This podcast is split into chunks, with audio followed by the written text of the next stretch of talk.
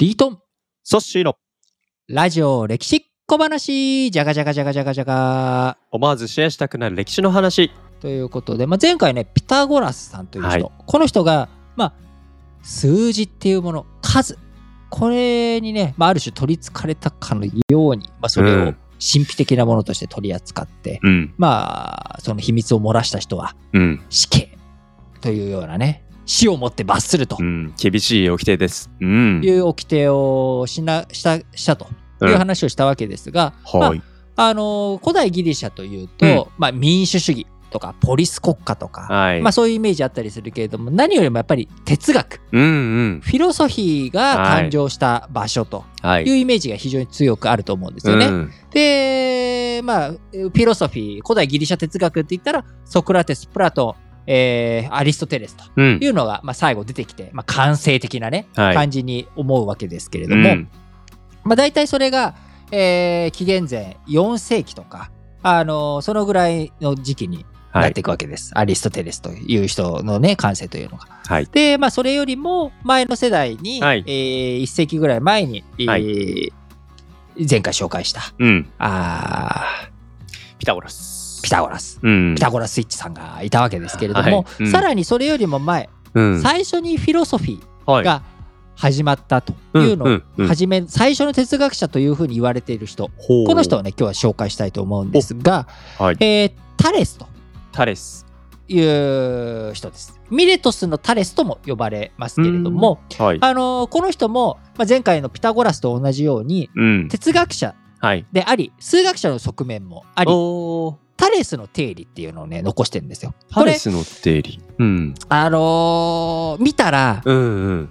思い出すと思う。あの図形図形のやつなんだけど、はいちょっと言葉で説明図形だからね言葉で説明するのがピタゴラスの定理ほど簡単じゃないんだけど、うんうん。あったらそんなことってうん見たら思い出すと思うんだけど、はい円はい円を描丸いね。円があります。丸い円、うんうんうん。で直径がありますと。はいはいはい。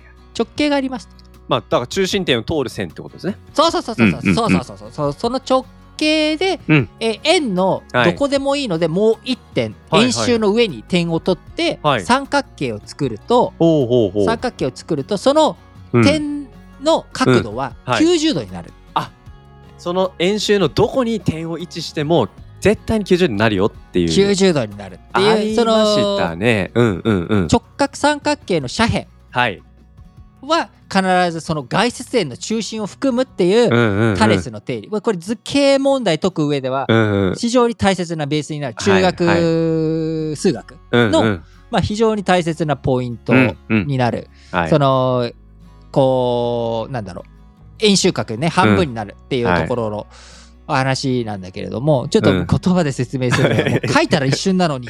見てください。見たら一瞬なのに見てください。ということでうん。タレスはいの定理で検索したら出てくると思うんで、ああ、はい。そういえばそんなのもあったなというふうに、えー思ったりとか、うん？はいあったことないなっていう方もね、もしかしたらいるかもしれませんけれども。そうなんだと。うんたあだの数学者としてのタレスではなく、まあ哲学者としてのタレス今日ご紹介ってことですよね。ご紹介していくということなんだけどどちらも、まあ、数学者も前回のねピタゴラスと一緒で、うんやっぱり世界ってどうなってるのかっていうのが興味なわけなんで、円と図形の関係三角形の関係どうなってるかとか、まあ、はい。そういうものの一連の興味の中にやっぱりうん世界って始まりは何だったんだ？ろう、うん。これを古代ギリシャ語でアルケはい。ある系。アルケ何がアルケうん。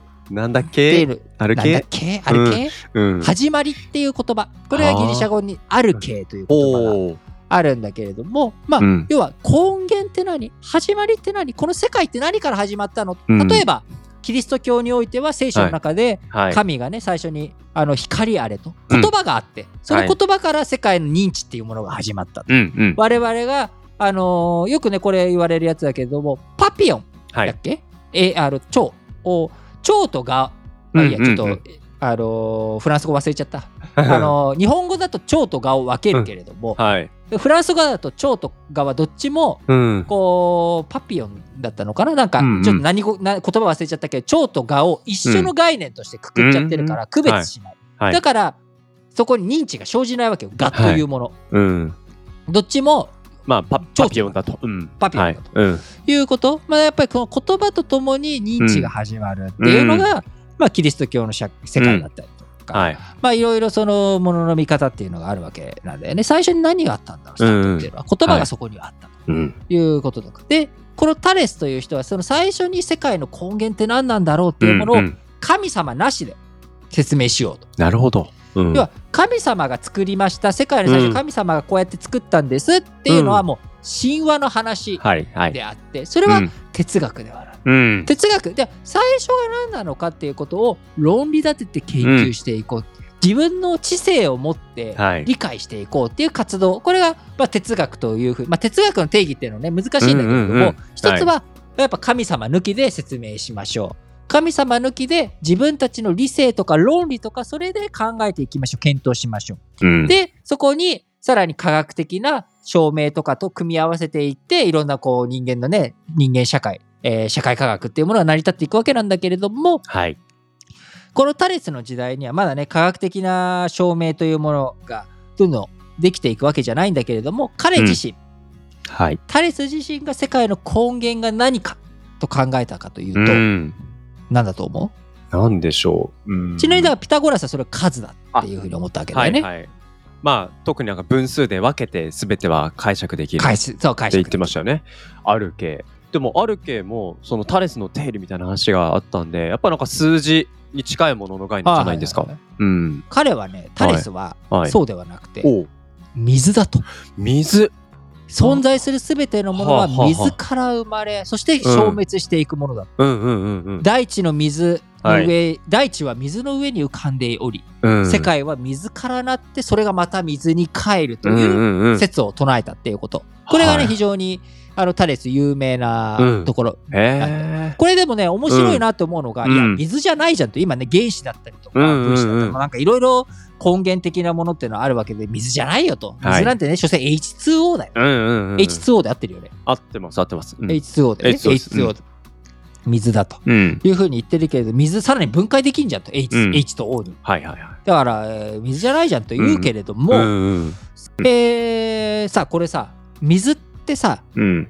うーやっぱり生命の誕生ってさ、うん水ってすごく大切でだってさ、うん。ほら宇宙とかでさ、はい探索するときさ、うん水があるかどうかってめっちゃ探すじゃん水の跡があったかとか火星とかでもさもともとこれは川の流れだったんじゃないかとか、うんうんうん。水イコール生命みたいなイメージってない、ありますね。うん。あるよねだってあの生命そもそも誕生した地球が誕生したのが40何億年前で、はい。えー海ができてその海の波打ち際でアミノ酸の結合がこう、うなんかこうワシャワシャとされてうまいことそれが連なって生命が誕生したっていうのが大体えー人あの生命誕生うんうん。でそこから海の中がすごく多様性豊かになってその中からやがはいて這い上がってきて、うん。爬虫類、はいえーそして哺乳類我々人類という、うんいろんな生命が生まれてきた、はいその。スタート地点ってやっぱり水って大切だよねうんうんうん。で今、あのー宇宙探索とかでね地球外生命体がいるかどうかっていう時に、うんやっぱり水があるかどうかっていうのを非常に大切にして探すっていうことを考えると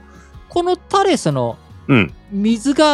根源だという考え方もうんあながちバカにできないというか、今だって実際我々地球今言ったようにね地球外生命体を探そうっていう時に、うん。水があるかどうかってすごい気にしてるわけだから、はい。いやまあだから直感的に聞いてもタレスいいとこついてんじゃないかなって感じますね。ねえ、うんそう思うよね。すごい偉そうです。これはあくまでも。も科学じゃなくて哲学だから、はい。神話的な説明とかじゃなくて合理的な説明とかっていう意味では、うんすごい第一歩をうん。最初の哲学者と言われるタレスが、い、きなりいいとこ踏んでんなっていうのがやっぱすごいなって思うそうですね。まあ彼が哲学の祖と言われてるんですか？うん。哲学の祖は違うか。